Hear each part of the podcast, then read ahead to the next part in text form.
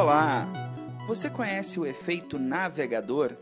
O efeito navegador é uma coisa bem interessante. Sabe o navegador que você usa para poder navegar na internet? É, tem o Chrome, tem o Internet Explorer, tem o Mozilla Firefox, tem o Safari, tem vários outros que nós usamos para poder colocar um endereço na internet e navegar por eles. E na verdade, quando nós estamos navegando na internet, a gente começa a clicar de uma aba para outra, abrindo cada vez mais abas e abrindo cada vez mais conteúdos para a gente ir acompanhando. E o efeito navegador funciona também na nossa vida, nas nossas atividades, porque muitas vezes nós vamos abrindo abas e abas e abas de conteúdos e de coisas para fazer. A gente vai abrindo cada vez mais coisas para fazer. E quando a gente olha, o nosso navegador está cheio de coisa aberta, cheio de atividades pendentes, cheio de ações e que você foi pulando de um para outro, de um para outro e na verdade você não viu coisa alguma, porque você viu tanta coisa que você já nem sabe mais o porquê você abriu aquela primeira aba do seu navegador.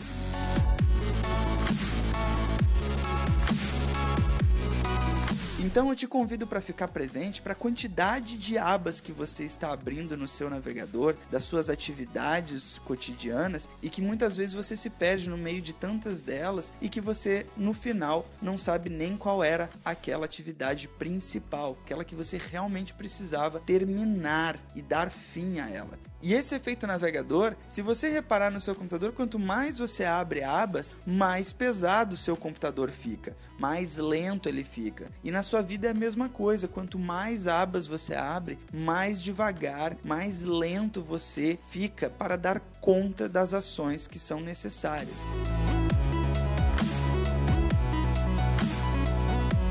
O que eu te sugiro é que você, ao abrir uma aba no seu navegador, nas suas atividades cotidianas, quando você abre uma tarefa que está pendente, você resolva primeiro ela. Abriu, resolva. E só depois você pode iniciar outras atividades, outras abas do seu navegador. Caso contrário, você vai viver perdido de abas em abas, de links e links que você foi clicando e abrindo. Isso funciona tanto para o seu navegador do seu computador quanto para as abas que você abre na sua cabeça e nas atividades que você está realizando.